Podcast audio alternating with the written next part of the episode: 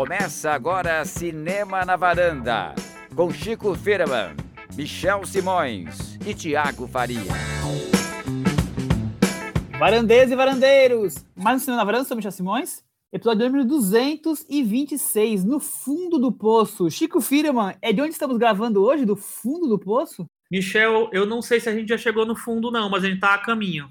Tiago Faria, quando a gente chegar no fundo, vai fazer o quê? Pegar uma pá e, e cavar um pouco mais para baixo? Eu acho que o fundo do poço não tem fundo no nosso caso. E, Michel, eu estava pensando em como ficou diferente o nosso podcast Cinema na Varanda, né? Porque a gente começou o podcast pensando num nome que fosse bem simples, que descrevesse o que a gente faz simplesmente no podcast. Então, tinha cinema, que a gente ia ao cinema e gravava na varanda. Hoje a gente não vai ao cinema e não grava na varanda. Nossa, é um grande fake news esse podcast, pensando bem, né? Ou seja, talvez a gente devesse não só batizar o episódio no fundo do poço, né? Talvez a gente devesse batizar o podcast mesmo, né? Seria, qual o nome hoje? Streaming na internet. Bom, senhores, é, vamos falar de o filme que leva todo mundo para o fundo do poço. Vamos falar de O Poço, filme espanhol, hitzinho da Netflix nesse momento. Todo mundo está assistindo, não sabe do top 10. E aí, muitos dos nossos ouvintes varandeiros solicitaram comentários e a gente achou por bem trazer ele para o tema central da conversa dessa semana. Certo? É isso aí. Tá, na, tá no hype e a gente tá no hype também. Bom, vamos ver se ele se o filme ficou na varanda ou se ele foi para o fundo do poço onde ele carrega o título. É, o filme é dirigido pelo espanhol de 46 anos, Galder Gastelu Urrutia. Ele, é, ele vem da publicidade da TV, é o filme de estreia dele. Ele já tinha feito dois curtas antes e agora é o primeiro longa-metragem. O filme passou inicialmente em Sundance, em 2019, naquelas sessões da meia-noite. E também teve algum destaque no Festival de Toronto, acho que podemos ir diretamente para a sinopse, já que a gente, com o filme estreia, não tem muito o que comentar da carreira dele, né? A sinopse é uma plataforma, uma plataforma onde uma vez por dia desce um banquete. Os presidiários dessa estranha prisão vertical têm dois minutos para se alimentar, e os restos vão para os presidiários do andar de baixo. Eis que um homem decide buscar uma forma de mudar este sistema, Chico Firman. Pois é, Michel. Então, assim, é uma ideia interessante, é uma ideia que, obviamente, mergulha literalmente na, na fantasia, no, no, gênero, no cinema de gênero, é, mas é um filme que tem ambições maiores, né? Um filme que quer falar de comportamento humano, de relação de classes, de como a gente olha para o outro. Então é um filme que tem bastante discussão ali embutida nele. Tiago, é, o que, que é esse horror sci-fi para você aí, espanhol? O que, que ele está querendo dizer além da simples história dos presidiários lutando por comer? Pois é, Michel, é um filme sobre o verdadeiro isolamento vertical, né, que tanto falam hoje aqui no nosso tempo de coronavírus. Enfim, eu acho que é um filme de um thriller, um filme de, enfim, que usa elementos do cinema até de terror e de filmes de prisão também, mas que ele carrega essa grande mensagem que ele quer passar sobre relações humanas, sobre luta de classe, sobre o capitalismo, enfim. É um filme com muitas ideias ali que ele quer colocar em prática e que ele também tenta criar uma espécie de enigma para que o público se envolva com a trama e discuta as ideias do filme depois do, do fim da, da sessão. O, Chico, é, o filme tem uma frase muito forte que é, existem três tipos de pessoas, as de cima, as de baixo e as que caem. É, isso acaba resumindo o filme de alguma forma? Você tem, tem alguma leitura em cima disso? Oh, Michel, eu acho que o, esse filme ele tem muitas referências que a gente vai falar ao longo da nossa conversa aqui. Mas eu acho que a, a principal referência deles, é, de, dele, do filme, é que é a música de As Meninas. É que o de cima sobe e o de baixo desce. Muito bom, Thiago. Chico já começou a parte da cantoria. O, o, eu, eu, achei perfeito, Michel, perfeita a comparação do Chico, porque essa música resume o filme, né? Aliás, valeria a gente explicar melhor qual é o, o conceito do filme. Eu sei que você falou um pouco sobre isso na, na sinopse, mas o filme é todo estruturado num, num ambiente. Na maior parte do tempo, ele fica ali preso naquele ambiente fechado, né, vertical, uma prisão que tem um, uma plataforma de comida que sobe e desce de acordo com o nível onde o, o, preso está. Então, quanto mais alto, mais comida ele recebe. Quanto mais lá embaixo, ele só acaba recebendo os restos de comida. Então, lá no fundo do poço, o que impera é a barbárie, né? E lá no topo é um pouco o egoísmo, é o, até o tédio, né? De você ter demais e não conseguir lidar muito com aquilo. Então, o diretor usa um pouco essa, essa imagem de, dessa prisão vertical para falar sobre como as classes sociais se comportam na sociedade, sobre egoísmo, solidariedade, enfim, é, é, é uma grande metáfora para várias questões. Aí eu me pergunto se é uma grande metáfora ou se é só uma grande vontade de fazer essa metáfora, né? Eu sinto muito mais um, uma mensagem bem, como é que eu vou dizer, didática do que ele realmente talvez almejasse o que ele consegue entregar. É um filme que tenta falar muito de solidariedade, tenta falar muito sobre o topo da cadeia, que tem o poder da escolha, enquanto que quem está mais embaixo da cadeia acaba lutando pela sobrevivência, né? A barbárie, como o Thiago acabou de, de destacar. Mas eu acho que é um filme que fica muito mais é, nas ideias ou, ou nas, nas ideias de metáfora do que no resultado final. É, eu concordo com você, Michel. Eu acho que a, a ideia do filme é interessante, só que a maneira como é, o roteiro se estrutura e como a narrativa do filme se, se, se comporta é muito didática, porque está tá muito claro qual é a mensagem que ele quer, é, que ele quer passar e a maneira que ele quer passar é sempre com pequenos é, pequenas revelações, pequenos choques que vão fazendo você entender e tal. E eu acho esse caminho muito simples, muito simplório, e termina porque é, a, a, a, proposta de, de, discussão do filme, que é uma proposta interessante, assim, falar sobre nossas relações, é, o quanto a gente se importa com o outro, o quanto a gente, é, sei lá, fica tomado pela classe onde nós estamos, pelo andar onde nós estamos. É, é uma ideia interessante essa discussão mas a maneira como acontece eu acho acho meio pobre, por mais que, se, que seja interessante usar a fantasia e por mais que a fantasia é, e o gênero, o cinema de gênero, tenha sido usado muitas vezes em muitos filmes interessantes, bons, é, para discutir política, discutir é, comportamento social. O Tiago, me chamou muita atenção, como eu falei no começo, o filme é o filme foi lançado no, em Sundance na sessão da meia-noite, quer dizer, é um filme gore, grotesco, então ele vai muito para esse lado, né? E esse lado normalmente não é para um, um, grande público, né? É para um público restrito que gosta desse tipo de cinema. Não estou nem falando das questões políticas, sociais, estou falando muito mais do, do estilo, como o filme se coloca para o público. E o que eu acho curioso é que como o Netflix conseguiu popularizar um filme que seria para um público mais restrito e tornar esse fenômeno que as pessoas aí estão discutindo, gostam, não gostam, mas estão assistindo né, com uma quantidade de pessoas muito grande, quer dizer, tá com um ibope muito alto. Não acha curioso como o streaming consegue dar visibilidade diferenciada para filmes que talvez nem tivessem um público para isso?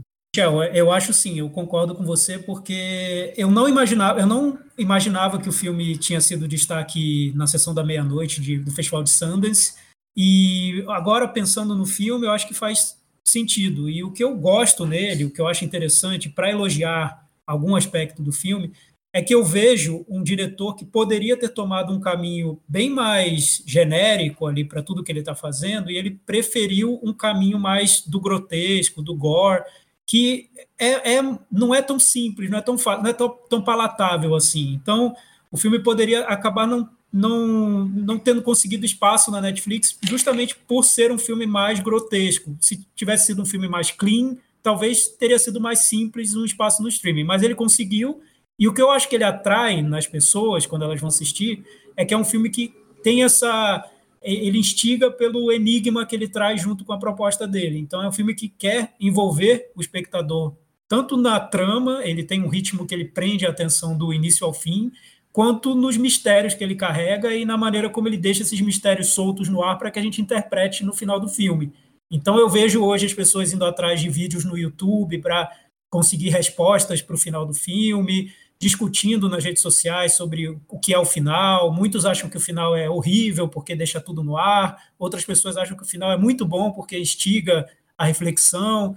Então, eu acho que a boa sacada da Netflix foi que eles perceberam que o filme tinha esse elemento do mistério, que atrai muito as pessoas, é um elemento que é super pop, muito comercial, nesse sentido de atrair atenção, e mesmo assim bancar um filme gore, que eu acho que tem cenas ali que são bem fortes mesmo, acho que é difícil ver partes do filme. Então, o que eu acho que ele tem de corajoso é bancar essa estética gore, podendo ter sido um filme muito mais genérico. Oh, mas ao mesmo tempo, vou entrar aqui na, na discussão também. É, eu acho que é uma aposta meio segura, é, porque é um filme de roteiro, né? E as pessoas gostam de filme de roteiro. De uma maneira geral, as pessoas gostam de filme de roteiro, que é o filme que tem, que passa as coisas no, no é, na, na, sei lá, pela maneira como ele se estrutura. Ele não é um filme exatamente. Também é, é um filme visual e tudo, é um filme de, de linguagem cinematográfica, não acho que é, mas é um filme de texto, é um filme de mistério, é um filme que faz que se utiliza disso para instigar as pessoas a se envolverem. E as pessoas ficam, nossa, que roteiro. Então, quem gosta do filme, eu acho que tem muito essa, essa visão é, que é o que o, que o filme busca, é essa, essa visão de, nossa, olha que coisa incrível que ele está fazendo e tal.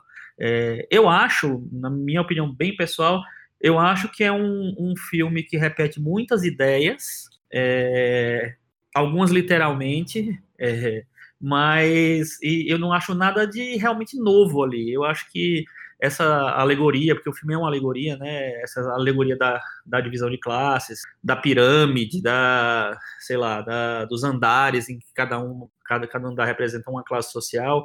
A gente já viu em alguns momentos, em, em alguns lugares e de uma maneira mais elaborada. É, um filme, na hora que eu estava conversando sobre o, filme, na, escrevendo sobre o filme na internet, é, um, uma pessoa mandou para mim o, o, link de um curta do Denis Villeneuve que eu não, não conhecia, não tinha assistido, chamado Next Floor. Tem no YouTube, dá para você assistir, não tem não tem legenda, mas não precisa porque as frases são muito pequenas, são poucas poucos diálogos. É, e o conceito é, estrutural, visual e estrutural do poço tá nesse curta. É, esse curta, só para resumir, é, mostra uma, um, um, banquete com várias pessoas ricas e, e bem vestidas é, sendo servidas né, fartamente é, por garçons e tal, e de repente acontece uma coisa em que eles têm que mudar, eles mudam de andar, vamos dizer assim. Então, é, não é exatamente a mesma história. Eu acho que o post tem vai para uns outros prismas, mas é um filme que se apropria muito dessa estrutura. É um curta de, acho que é 2004, não lembro direito. É, preciso pesquisar isso. Mas eu, eu acho que ele, que ele é, rouba muito da, da ideia central desse curta do Villeneuve. Eu acho que é 2008. É, eu também vi o curta que você me passou o link, eu também concordo com você em tudo que você disse, até não paralelo. É um filme que, com certeza, o, o diretor deve ter visto, o filme do Denis Villeneuve, é porque ele se assemelha em vários aspectos, mas claro, ele pega aquela ideia e trafega para um, uma metáfora mais política, mais social, como a gente acabou comentando aqui de alguma forma. Enquanto que o filme do Villeneuve é um curta, então é, é, é, tem uma coisa mais fechada ali dentro de, um, de, uma pequena proposta, né? Esse filme aqui é muito mais, é, tem muito mais, pretende muito mais do que o, o, o curta do, do Villeneuve. Mas, por outro lado, eu acho que o Poço ele também acaba se, acabando pela própria, pela própria história, porque, é, para mim, ele, no forma de curta, ele já funcionaria bem, mas ele se alonga tanto, quando ele, quando ele já está colocado na mesa tudo que, todas as propostas, todos os elementos dele, tanto a questão gore, quanto a questão da, da, do andar de baixo, do andar de cima, quando você já entendeu essa sacada, ele começa a buscar incluir personagens e, e, objetivos ali que eu acho que muito mais embaralham do que oferecem alguma coisa de novo para o filme. Eu também concordo com o Chico quando ele diz que é um filme muito de roteiro, né? E, e eu diria iria além. Eu acho que é um filme de sacada, né? Ele tem uma sacadinha que é essa ideia do, da, das plataformas e da divisão de classes e usar essa estrutura para discutir questões sociais e a partir dessa sacada ele desenvolve a trama. Então, eu acho que às vezes o que atrai mais o público é a sacada e menos o filme, o desenvolvimento dessa trama, dessa sinopse em si, né? O uso do gore, eu acho, volto a dizer que eu acho interessante, mas eu acho que o filme tem uma limitação para essa proposta, porque ele parece que está sempre preso a essa ideia do roteiro e, e o Gore ele usa mais para como se fosse um ornamento para o filme, não como o centro ali do, do que ele quer fazer.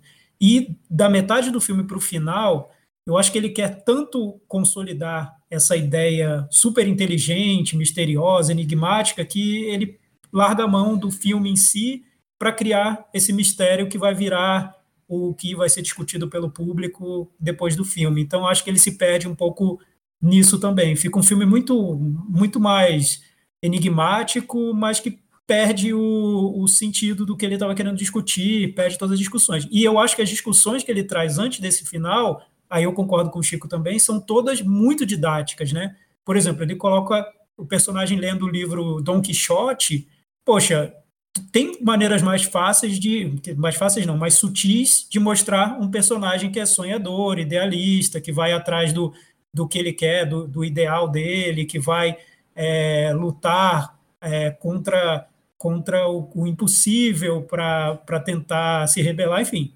Tem, tem maneiras mais sutis de você tratar o, o, personagem. E também essa história da divisão de classes no filme fica tão marcado que às vezes parece que ele está querendo é, simplificar a questão e não torná-la mais instigante. E Chico, você também concorda com, com o que o Thiago falou? E você acha que há necessidade de criar esse final aberto da forma que, que é e a obsessão para qual os personagens seguem na parte, sei lá, metade final do?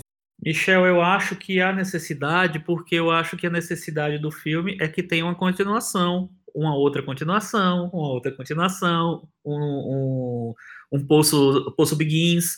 Então eu acho que ele abre a, a, dá a chance de ter, de ter uma franquia. Eu não acho que ele deixa o mistério no ar porque ele quer ser diferente, alternativo e etc.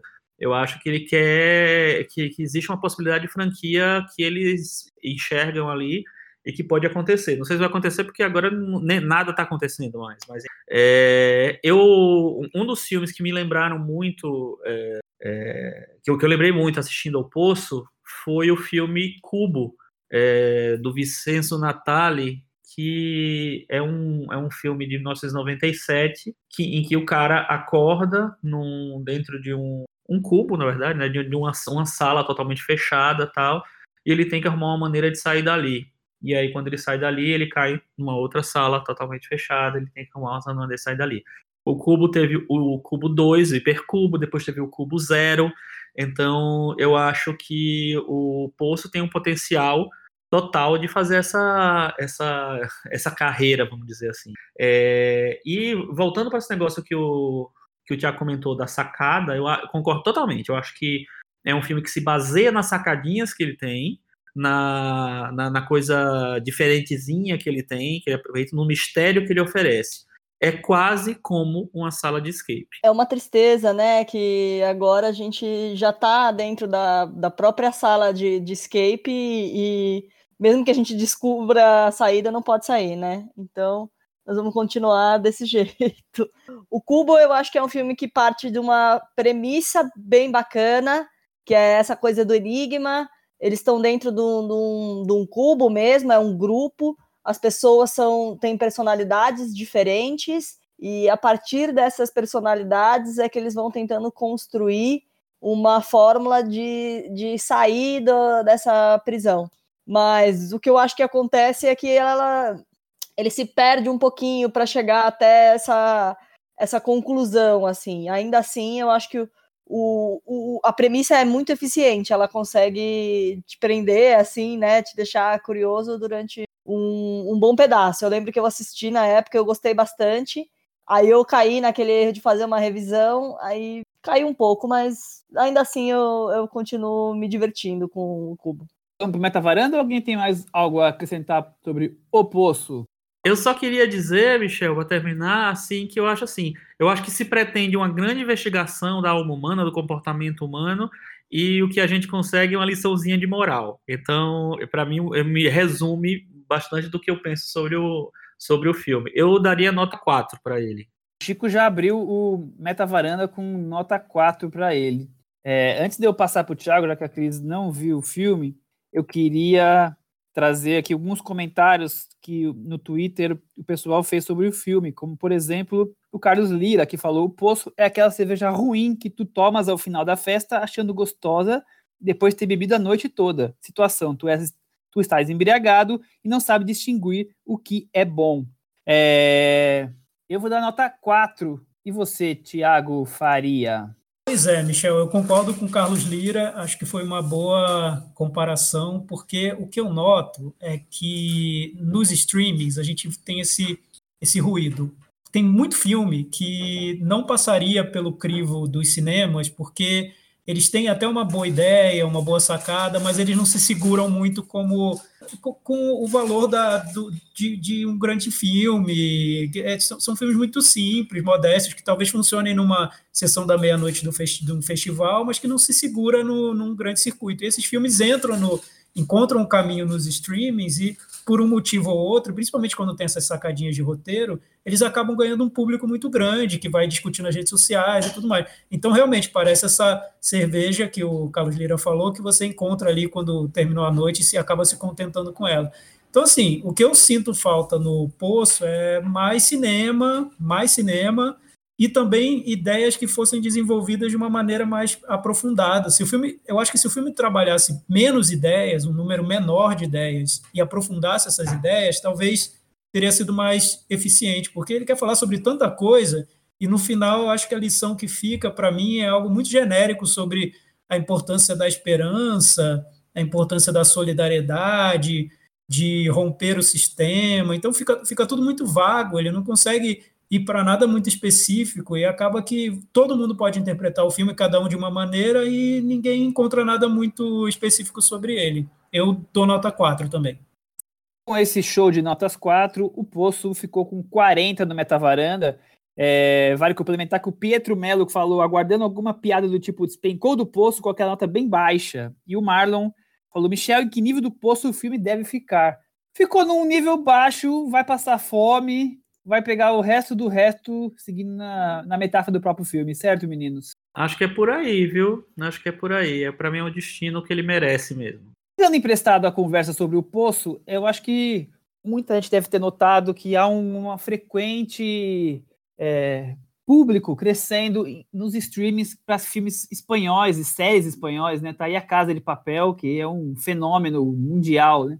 E a gente como o posto também se tornou um outro fenômeno, a gente resolveu dar uma pontuadinha no cinema espanhol, falar um pouco do que está surgindo aqui de cinema espanhol, o que, que, acompanha, porque eu acho muito curioso que o cinema espanhol não tem muito espaço no cinema comercial brasileiro. São raros os filmes, tirando Almodóvar e um outro nome, pouca coisa que chega aqui. Mas é, eu comecei a acompanhar mais o cinema espanhol depois que eu fiz curso para espanhol, e aí automaticamente você vai atrás de filmes do idioma, né, que assistir sem legenda, essas coisas. E eu acabei acompanhando um pouco mais da indústria espanhola, por questão de podcast, a TV espanhola que tem aqui no Brasil, que, que passa o Goya, que passa alguns anos o Festival São Sebastião, a premiação.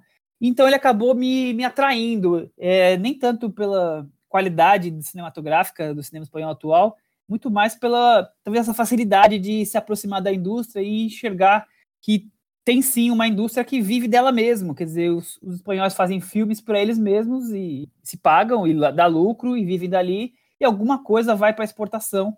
Mas como todos os, cinemas é, regionais, a imensa maioria de filmes são de qualidade discutível e tem um ou outro que, que se destacam, e aí alguns nomes se destacam, outros é, conseguem ocupar espaço internacional, nós vamos falar de alguns nomes aqui, mas acho que eu queria até contextualizar um pouquinho, porque a gente sempre brinca que o Michel acompanha muito o cinema espanhol, e é muito mais por isso que eu expliquei agora do que por ser um fã apaixonado, por achar o cinema espanhol acima da média, um cinema não reconhecido.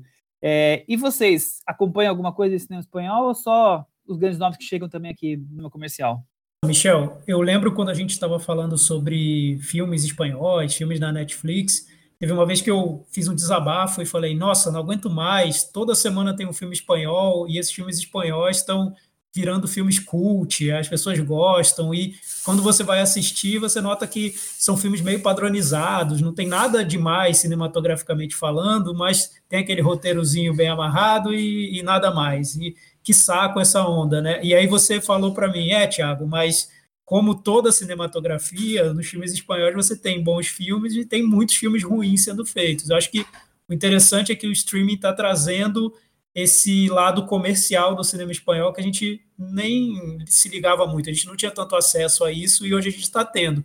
E nesse lado, nesse bolo comercial de, de cinema, é claro que vai vir muita coisa discutível, né? Mas eu acho curioso isso ter ganho um público tão grande, na, principalmente na Netflix, e eu acho que o motivo é a Casa de Papel. A Casa de Papel abriu a porteira para tudo que é espanhol e tudo que é espertinho, tudo que é ágil e que tem algo de thriller, algo de mistério, e veio, abriu a porteira para esse cinema que chegou nos streamings. Eu também acho que, que a Casa de Papel teve uma, um, papel um papel fundamental é, nessa popularização. É, ontem, ontem eu dei uma de Michel, participei de uma live também com um amigo, e a gente comentou um pouco sobre, sobre essa coisa do cinema espanhol. Por que aqui, por exemplo, o Poço fez tanto sucesso aqui, se ele não fez tanto sucesso lá fora, em outros países assim também? É, eu acho que tem duas coisas. É, nos Estados Unidos, eu acho que tem uma, existe uma barreira muito grande com filmes de, de língua estrangeira, as pessoas não gostam de ler legendas, estão desacostumadas. Eu acho que estão tá caindo isso gradativamente, assim, as pessoas tiveram que ler legendas em Roma, tiveram que ler legendas em Parasita, eu acho que está caindo um pouco, mas ainda eu acho que tem muita resistência. E aqui não tem essa resistência, a gente está acostumado a, ler legenda há muito tempo, desde sempre, na verdade, é, por mais que muita gente goste de ver os filmes dublados cada vez mais, é, eu acho que isso daí já me já, já nos é, abre mais o caminho para os filmes estrangeiros, e o, o, o, espanhol, eu acho que parece, até porque por conta de tudo, da proximidade latina e tal, eu acho que o, os, os, filmes em, em, espanhol, aí até abranjo para Argentina, México e outros países, é, ficam mais próximos, as pessoas se sentem como uma coisa um pouco mais próxima. E aí, o hábito que não existia de ir ao cinema para ver filme espanhol, a não ser quando fosse um filme do Almodóvar ou de algum outro diretor mais famoso, ou os argentinos do Ricardo Darim, é, terminou sendo cultivado, esse hábito que não havia, terminou sendo cultivado através da, dos streamings, de, da, da, quantidade de coisas que os streamings oferecem. É, por exemplo, tem um filme espanhol que eu nem sou tão fã, assim, eu, eu acho ele interessante, mas eu não sou tão fã, eu gosto mais do diretor, que é o Alex de la Iglesia, que fez é, uma porrada de filmes, fez O Dia da Besta, fez Ação Mutante, fez um monte de filme.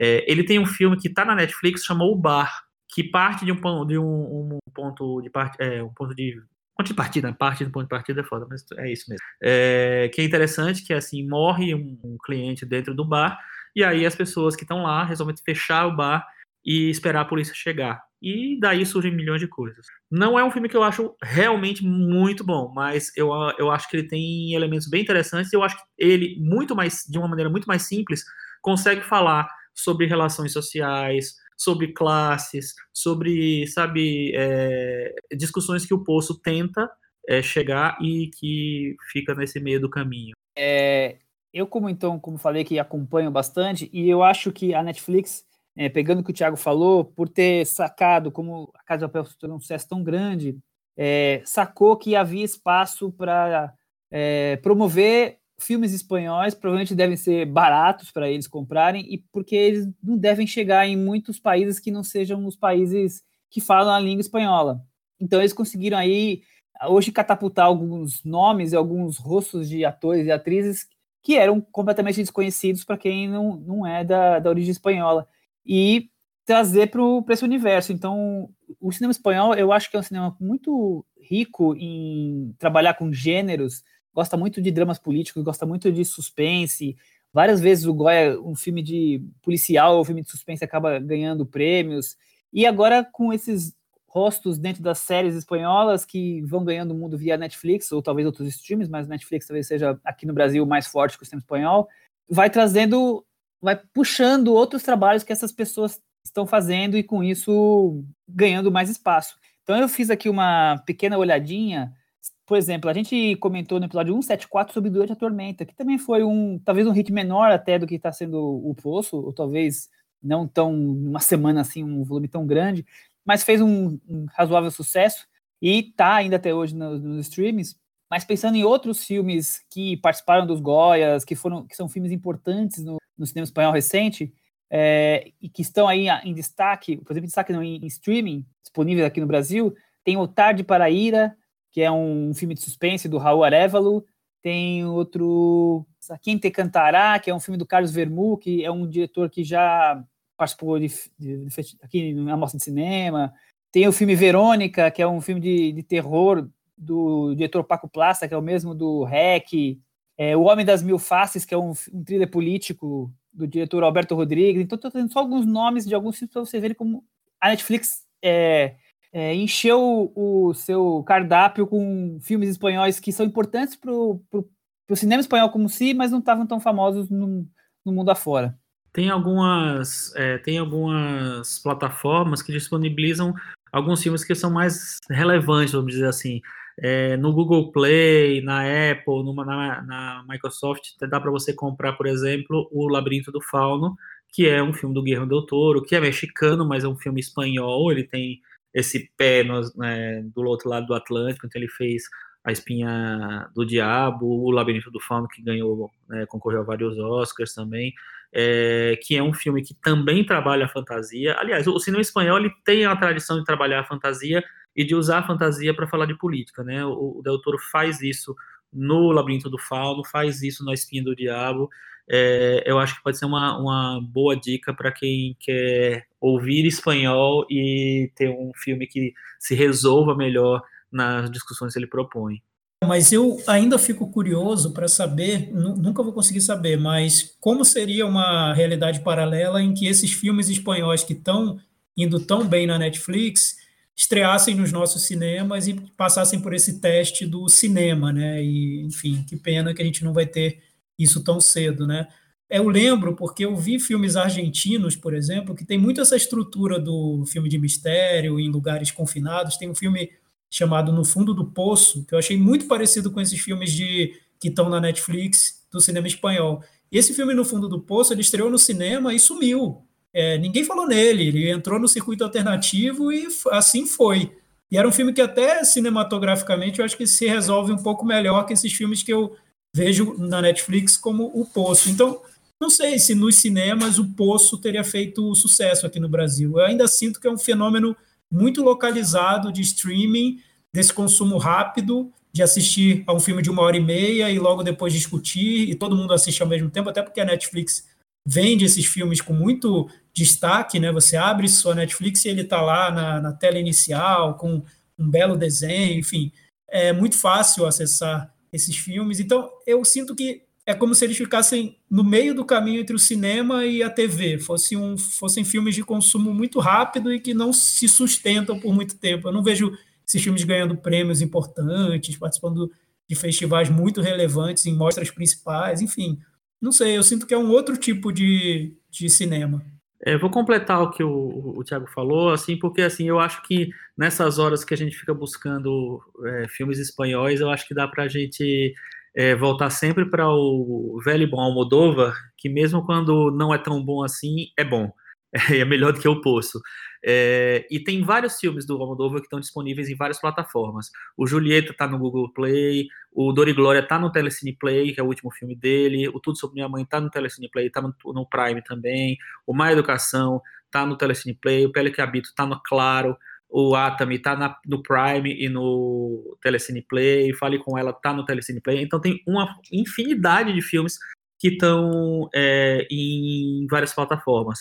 É, e o Almodóvar é um cara que você sempre pode confiar que vem alguma coisa, pelo menos, é, é bem planejada, assim. Mesmo os, os, filmes que eu não sou muito fã do Almodóvar, eu acho que ele tem uma proposta, tem leva a cabo uma é, a, a, ideia, ele tem, ele consegue ter um, um grau de profundidade. É, o Carne Trêmula, que é um meu filme favorito dele, está no Tennessee Play também. É, Para encerrar da minha parte aqui, eu acho que eu falei alguns títulos importantes do do Goya, mas acho que filmes que eu gosto realmente, que estão que são dessa safra mais recente, além, claro, de Dor e Glória e de Verão 1983, que nós já falamos em episódios passados, que passaram no cinema com mais força, eu queria destacar três filmes. É, um que eu já destaquei, eu já trouxe ele no puxadinho da varanda recentemente, que é o, que é o A Trincheira Infinita, que foi um dos três principais filmes do Guarda ano passado e é dirigido pelo, por uma trinca de diretores que sempre trabalham juntos. Eles também é, dirigiram o, o, Gigante, que também foi um filme muito importante no, no ano que ele foi lançado. Então, Trincheira Infinita. É, o Tarde para a Ira, que eu já comentei agora há pouco, e um romance chamado A Reconquista. Os três estão na Netflix, são, então são bem acessíveis. E sem querer deixar de falar, porque o A Trincheira Infinita é o ator é um dos atores mais importantes do cinema espanhol hoje, que é o Antônio de la Torre, que também é o mesmo do Tarde para a Ira. E o outro ator muito importante no cinema espanhol é, atual é o Javier Gutierrez, que é o ele esteve em O Autor, que eu não gosto nem um pouco, mas também tem na Netflix, e está no filme A Casa, que junto com O Poço se tornou também um hitzinho, talvez um pouco menos famoso do que O Poço, mas também está tendo grande destaque essa semana. E eu queria comentar que A Casa, ele lembra em alguns aspectos muito Parasita, mas eu não acho que tenha sido cópia, porque ele deve ter sido filmado mais ou menos numa época parecida. Mas é como um filme pode deixar um, um outro tão melhor querendo dizer o Parasita, porque A Casa é um, é um filme sobre um personagem que perde a casa dele por questões financeiras e ele começa a perseguir os donos da casa que onde ele morava. E é uma pessoa fazendo mil planos, assim como no Parasita eles fazem para para conseguir ali o, o, objetivo deles, empregar a família inteira, ele consegue, ele faz mil, mil planos, mas você vê que é um filme só com uma ideia de suspense e de contar aquele roteirinho, diferente do Parasita, que tem todo o aspecto social, toda a carga é, de filme para reflexão, tudo que o Parasita consegue trazer de, de rico, né?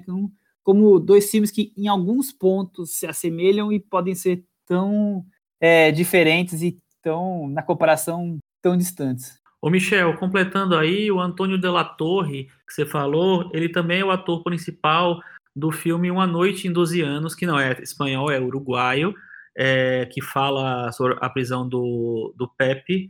E é um belíssimo filme e que ele, está muito bem no filme. Então, e esse filme está na Netflix, né? Tá disponível na Netflix, a gente já, já comentou ele um pouquinho é, em outros episódios vale muito a pena ver nessa, nessa época de, de quarentena. E para não ficar só com atores, né, acho que vale comentar duas duas atrizes, Penélope Cruz acho que é, todo mundo conhece, mas a gente pode destacar a Najwa Niuri, do Kente Cantará, que também fez outros filmes, o Chico até acho que lembrar de algum mais conhecido, e a Maribel Verdu, que está em Abracadabra, mas também está no filme de terror, me deu um branco, mas o Chico também acho que vai me socorrer. Deve ser o, o Branca de Neve, o Blanca Nieves que ela fez, né? Ela fez também o Sedução lá atrás, no início dos anos 90, o filme que ganhou o Oscar de filme estrangeiro. E a Najwa Nimri, ela é uma atriz incrível, ela fez, não é a protagonista, ela faz um papel secundário, mas muito bom, no Lúcia e o Sexo, do Julio Madden, que também tá com um filme novo na Netflix. Eu não vi ainda, eu chamo, acho que é Árvore de Sangue. Eu não vi ainda esse filme, vou, vou até ver, porque eu gosto do Julio, Julio Madden. Mas, é bem viu? É fraco, oh, puto, que pena. É, mas a Najwa Nimri é uma grande atriz. Algo mais que você está sobre o cinema espanhol atual ou passamos para o próximo ponto? Vamos passar, Michel. Vamos então falar agora do nosso momento Belas Artes à la carte, nosso parceiro, serviço de streaming focado no cinema alternativo. A partir de 1 de abril eles estão em casa nova, site novo, com todo mundo que tem que fazer cadastro novo, tem que começar do zero lá, mas eles estão dando gratuidade até dia 15 de abril para quem ainda não aderiu ao Belo Artes à la carte, é, o valor mudou para R$ 10,90 e toda semana estamos aqui destacando um dos filmes do cardápio deles. Já falamos de, sei lá, uns 10 filmes pelo menos, O Anjo Terminador, Quando Chega a Escuridão, O Gosto dos Outros, Gabinete do Galigari, Conto de Verão. E hoje nós vamos perguntar para o Thiago qual o filme recomendado da semana e por que assisti-lo, Thiago Faria. Então, Michel, a gente decidiu, é, acho que foi um, um, consenso da varanda. A gente queria um filme um pouco mais leve para esses momentos tão difíceis né, que a gente está vivendo, e a gente recorreu ao cinema do Jacques Tati, que é um cinema. Eu, eu acho que é. Dá para dizer que é leve, né? Porque ele trabalha com, com comédias, mas também tem um lado melancólico muito forte. O filme dele que está disponível no, no Belas Artes é o as Aventuras de Rolou no Tráfego Louco. É o filme que do, do personagem Rolou, que o, que o Tati criou, talvez seja o filme menos famoso, menos elogiado, mas eu acho uma delícia também, como todos os outros que ele fez. O filme Playtime, para mim, é um dos melhores que eu vi na minha vida. Então, eu vi no cinema, adorei, pirei no filme porque eu vi, eu lembro até da sessão que eu acompanhei, que foi na Embaixada da França, lá em Brasília. Então, quando terminou o filme, eu falei, nossa, parece que eu estou vendo um filme sobre Brasília mesmo, que, que o Tati construiu uma cidade e fez o filme ali dentro daquela cidade construída, né? O, o tráfico, o tráfego louco já é do, da loucura da grande cidade e o, o Tati trata com muita inventividade e também com uma certa tristeza, assim, um, desencanto pela pela sociedade moderna. É, é legal também a gente trazer filmes que talvez não sejam tão celebrados assim, né? O Tia acabou de destacar Playtime também, eu acho filmaço, adoro. É, talvez dois ou três filmes do, do, do Jack Tati sejam mais famosos, e esse aqui talvez não seja tão conhecido assim, mas acho que é um filme que vale a pena, é um filme curioso, é, é um filme que é, até estava lendo algumas coisas, fala um, um, pouco da vida do próprio Tati, que morou na Holanda um tempo, e como foi a gravação, é, essa coisa de, de passar pelo país para o outro, e todas as dificuldades, é, e você ter um prazo para chegar e não consegue chegar, e aquelas ideias malucas do, do do carro que ele criou, e, e também a todas as diversidades que o trânsito pode trazer, então pneu que fura, mecânico. O que, que você tem a me dizer sobre o Jacques Tati, sobre esse filme, Tico? Eu acho que o Jacques Tati está tão acima de, de tantas coisas que a gente vê no cinema hoje que qualquer filme, mesmo que seja um dos do, é, não seja um, um, dos mais conhecidos, mais badalados dele, vale muito a pena. Eu gosto muito desse filme também. É, é um filme de sketches, como o Thiago falou, é um filme mais simples, talvez. É, eu acho que o meu tio, que o, o Playtime, é, são filmes que são mais melancólicos, mais, mais complexos, mais análise da sociedade. Esse é, é, uma comédia mais, mais pura, vamos dizer assim, nesse sentido. E mas é um filme delicioso de assistir. Foi um dos primeiros que eu assisti dele. Eu não tenho certeza se foi o primeiro, porque eu lembro que eu vi no cinema o Carrossel da Esperança, que é antes do, do primeiro do Messi Hello. Mas é, eu lembro que logo depois eu vi esse. Se não foi o primeiro, foi o segundo. É, então eu fui apresentado a, a, Jacques Tati, é, ao Jacques Tati a partir desse, desses dois filmes que não são os mais badalados. Então, quando eu, eu, eu comecei a ver os, os, mais badalados, então me apaixonei. Acho um, um cineasta genial, um cineasta que trabalha muito com essa expressão corporal, e nesse filme tem demais isso. É um, um, que trabalha muito com a mímica, que trabalha muito com é, elementos mais, mais físicos de cinema. E eu acho um, um cineasta muito especial.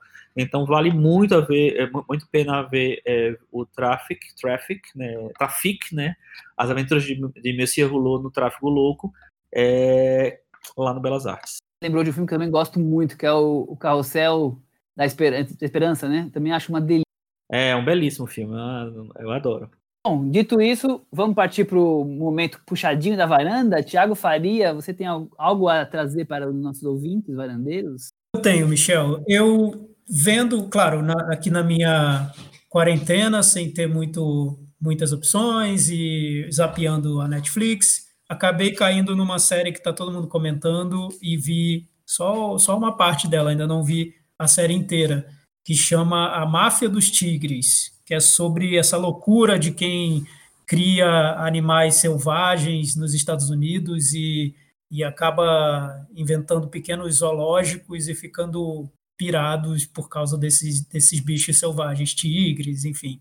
E é uma série interessante de documentário porque ela segue personagens que também são muito exóticos, né? Então, esses personagens acabam prendendo a nossa atenção e, enfim, mostrando o que tem de ridículo na sociedade americana. É um tema que eu entendo porque o filme atrai tanta gente, porque a trama tem, além de personagens muito excêntricos, esses personagens vivem reviravoltas ali na, na história deles, que é que são quase inacreditáveis. O que eu, eu acho interessante, o filme prende atenção e tudo mais. Eu só acho que esses documentários também acabam sofrendo do problema que filmes como O Poço sofrem, que são filmes que se sustentam na, na trama que eles têm para contar, nos personagens, e se contentam com isso, não vão muito além do que se espera de um documentário feito para TV e sem muitas ambições que, que sigam além disso. Então, é, é divertido, acho que tem personagens muito interessantes, a trama tem muitas reviravoltas, mas podia ter sido melhor, né? Como, como um pouco como cinema também. Você, Chico, tem algo para destacar essa semana? Tenho. A minha, a minha dica vai ser um pouco ousada, tá? Ousada porque yeah. ela é gigante e porque ela o tempo vai ser é meio curto. É, a gente já falou 14 aqui. essa dica? Oi? Tem 14 horas essa dica? Exatamente. É, é o seguinte, o, a gente já falou aqui que o É Tudo Verdade, o Festival Brasileiro de Documentários, está é, disponibilizando vários dos seus filmes na, na internet, em várias plataformas. Então, se você vai, foi no Itaú Cultural, você, for, você vai no, no site da SP Cineplay, e tem mais um site que eu não vou lembrar agora qual é. Enfim, e aí tem vários é, filmes, principalmente filmes mais antigos, mas tem uns, umas é, é, programações especiais. É, tem um, uma série documental chamada Woman Make Film, é, um novo road movie atrás do cinema, é o nome completo. É uma série do Mark Cousins, que é um documentarista, é um crítico de cinema, um pesquisador de cinema. Ele tem um livro que eu acho genial, fundamental para entender a história do cinema, as relações e comparar o que estava acontecendo na França quando, quando determinada coisa estava acontecendo nos Estados Unidos, no Japão e no mundo todo, e no Senegal e etc. E esse, esse, filme, esse livro chama História do, cine, do Cinema, e existe uma série a partir dele. E agora ele, ele lançou, agora não, em 2018, ele está sendo veiculado agora pela, pelo É Tudo Verdade, na plataforma da SP Cineplay, é, o Uma Make Film, que na verdade ele, ele fala de trabalhos de diretoras, né? E, ele, e a proposta dele não é contar a, cronologicamente, sei lá, a, a história do cinema dessas diretoras. Então, na verdade, ele quer contar a história do cinema a partir do ponto de vista dessas diretoras, a partir do que elas fizeram. Então ele vai dizer assim, olha, vamos falar agora sobre como abrir um filme. E aí ele pega, ah, não sei quem fez isso em 71, a não sei quem fez isso em 44, a não sei quem fez isso em 2010, e ele constrói um capítulo sobre como é, fazer uma abertura de um filme é, usando toda essa pesquisa. Então, isso tem. É, são vários capítulos, tem abertura, tem temas, tem é, trabalho visual, tem, tem, tem, todos os aspectos de um filme, e ele indo para é, o trabalho de várias diretoras. É, é uma série gigantesca, porque ela tem 14 horas de duração, ele, o, o SPCine Play está tá, tá disponibilizando é, em episódios. Os episódios são longos, tem três horas cada um. Só que vale muito a pena porque você conhece para conhecer o trabalho que, as, que ela, elas fizeram. É, então você tem é, diretoras muito conhecidas, tipo Jane Campion, tipo Sofia Coppola, tipo é, Lina Wertmüller, mas você tem muitas diretoras que você nem sabia que existiam da Romênia, da Lituânia, é, enfim, e você entende mais de alguns diretores que a gente já conhece um pouco mais, de ouvir falar e tal, mas de, de ou, ou, de ver um filme ou outro, mas você entende mais um pouco da obra de cada diretora, como a Kira Muratova, que é uma, uma ucraniana, é, tem é um, um, material muito, muito bom. É, a, a, a, primeira parte é que eu, é, sobre a minha dica é usada porque tem 14 horas, e a segunda é porque é um tempo muito limitado eles limita, é, é, limitaram até do dia 10 do 4, eu não sei nem exatamente quando, quando a gente vai publicar o episódio, mas eu acho que ver um pouquinho desse coisa, mesmo que seja um pouquinho, um capítulo, dois capítulos, você já tem. É, é tão rico o, o, que ele traz que acho que vale muito a pena conhecer. Perfeito, boa dica. É, eu, como toda semana, estou trazendo dois filmes que eu vi ao longo da semana aqui da quarentena, já que eu estou trabalhando de casa dois dos filmes que eu mais gostei que estejam disponíveis em streaming. O primeiro que eu vou destacar, inclusive, é da própria Belas Artes à la carte, é o Casei-me como a Feiticeira, uma comédia dos anos 40, dirigida pelo René Clair, com a Veronica Lake e o Frederick March, uma delícia de filme. E o outro, um filme mais denso, mais bem mais complicado, que eu acho que o Thiago vai poder me ajudar aí no comentário, que é o filme do Ingmar Bergman, que eu vi no TSN Play, o Sonata de Outono. Que filmaço, hein, Thiago? Eu acho muito bom, maravilhoso. É, é, não está entre os meus preferidos do Bergman, mas eu lembro que quando eu vi Bergman, assim, muita coisa do Bergman, ficava até difícil escolher qual seria o meu preferido, porque acho tudo tão, tão rico, tão, tão instigante mesmo, e, e como ele tentava é, seguir caminhos diferentes, filme a filme, né? O Bergman não era a mesma coisa sempre, ele estava sempre se desafiando, isso era bem interessante para mim. Nossa, eu vi uma. Sabe esses é, dias que você acorda domingo achando que é segunda-feira, muito cedo, no horário de trabalhar, e aí tava começando, eu falei, ah, não vou dormir mais, vou assistir esse filme. Que filmaço, que, que história complexa, relação mãe-filha, e cada camada você vai descobrindo uma nova realidade naquela, naquela relação que aparentemente era tão formal, e você vai descobrindo tantas nuances daquilo. Bergman deixou minha mãe de domingo mais tensa, mais forte, mais, é, mas muito bem recebida foi mesmo. Então vamos para aquele momento, Chico Firman. Vamos para aquele momento, mas eu só queria dizer que foi a primeira vez que o Ingmar Bergman trabalhou com a Ingrid Bergman, que eles não são parentes, mas que são, tipo assim, a talvez a atriz mais famosa do que saiu da Suécia e o diretor mais famoso que saiu da Suécia. É, coincidência curiosa que eu não sabia. E aí, Cantinho do ouvinte. O Tiago Faria. O cantinho do ouvinte dessa semana teve praticamente um tema que foi Meninas Malvadas, é, que foi discutido na semana passada, e, o, e também aquele climão que ficou aqui na varanda quando eu e o Chico a gente ficou ali discutindo sobre a importância do brilho eterno de uma mente sem lembrança. Então, nossos ouvintes se divertiram muito com Adoraram, esses né? dois esses dois aspectos do nosso episódio, digamos. Temos alguns comentários aqui que são bem legais. O, o Marcelo Vieira, lá no nosso blog cinemanavaranda.com, ele fez uma espécie de reportagem sobre a treta na varanda. Eu não, eu não vou ler aqui inteiro, porque é grande, mas eu recomendo que vocês entrem lá para ver. Ficou, ficou, bem, bem estruturado. Tem um leadzinho, tem todo o conflito e. Não, mas dá, dá, dá pelo menos um, um, uma palhinha, a gente quer saber.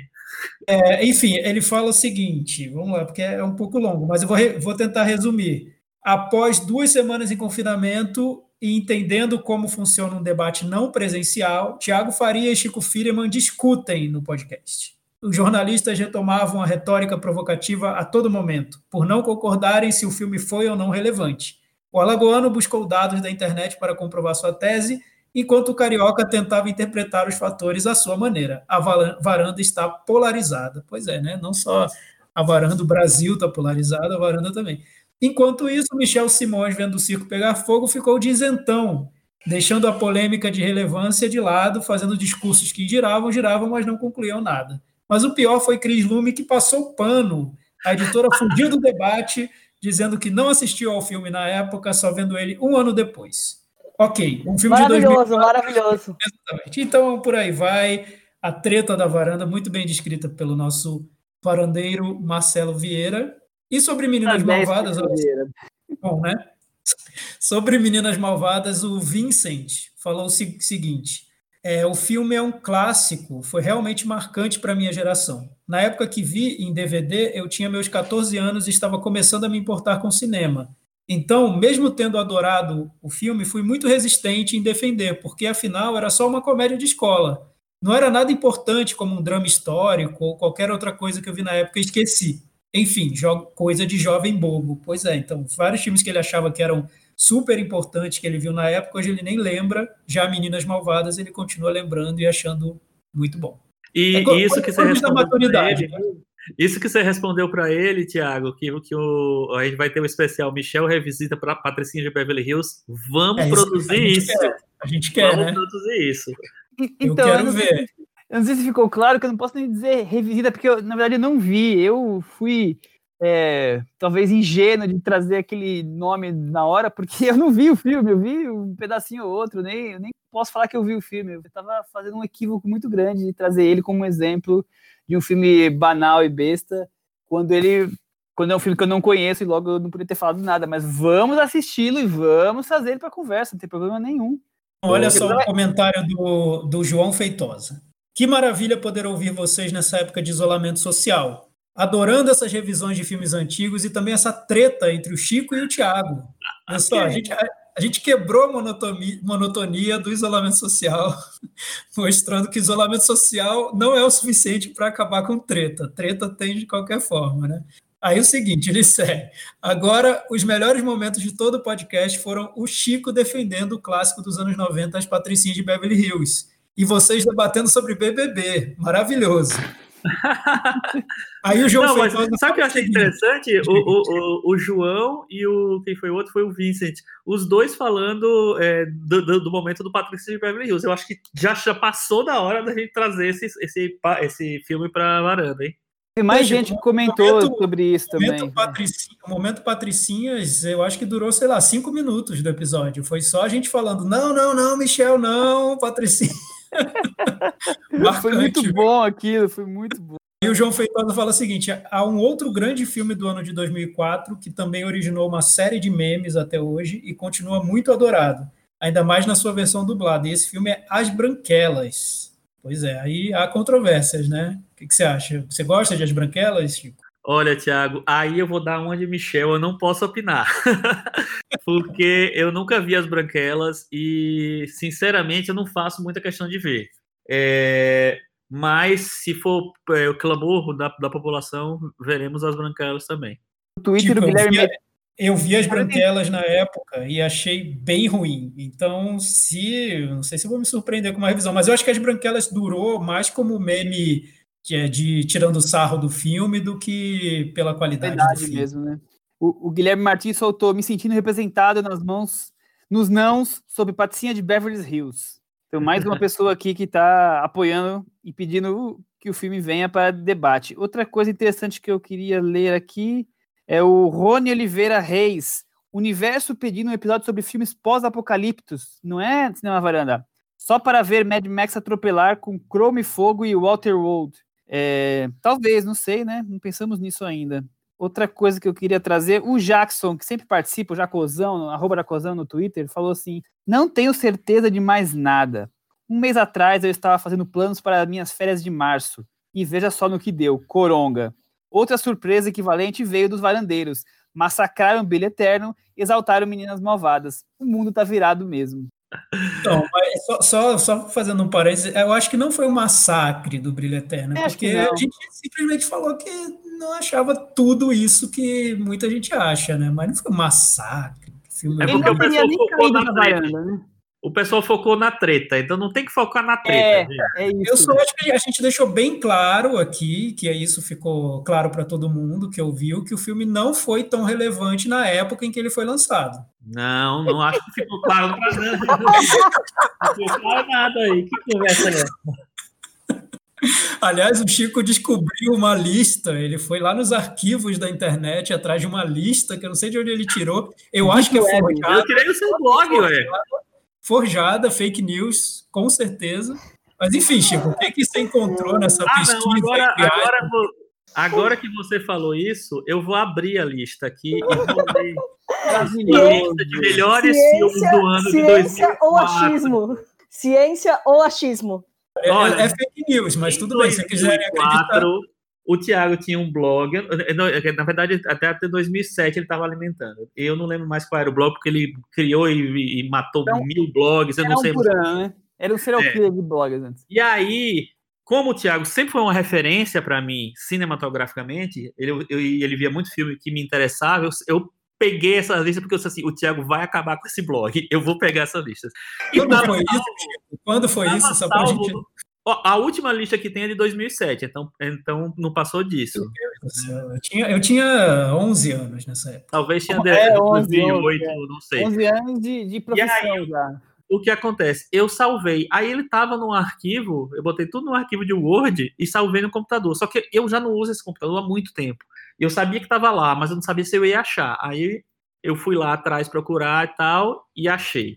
E no ano de 2004... Só um parêntese, só um parêntese. O nome desse arquivo é Seu Passado Te Condena, que se faz aqui paga. É Tiago Melhores.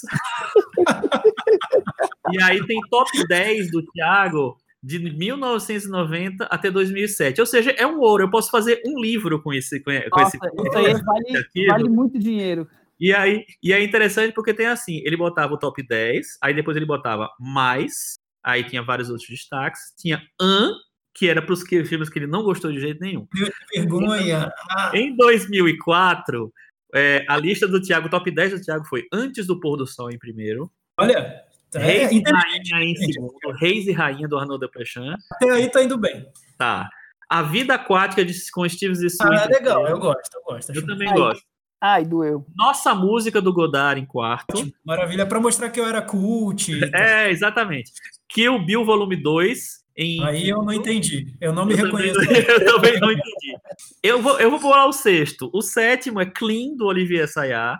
Ah, em oitavo, culto, culto demais.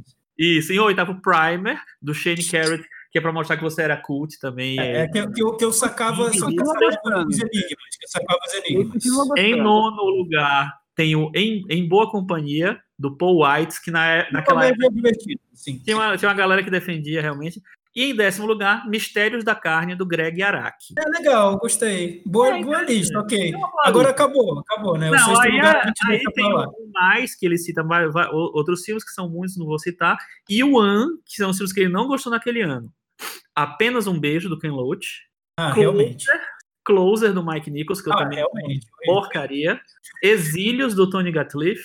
Nossa, e Fahrenheit 11 de setembro, do Michael Moore, que é realmente só, ninguém merece. Esse cara era, era bom, era inteligente, viu? Gostei. É Agora acabou, acabou a discussão. Não, aí, na, mas voltando para o top, pro, pro top 10, em sexto lugar naquele ano, melhores filmes do ano para o Thiago, o sexto lugar era Brilho Eterno de uma Mente Sem Lembranças. Ficou na frente de Clean do Assayá.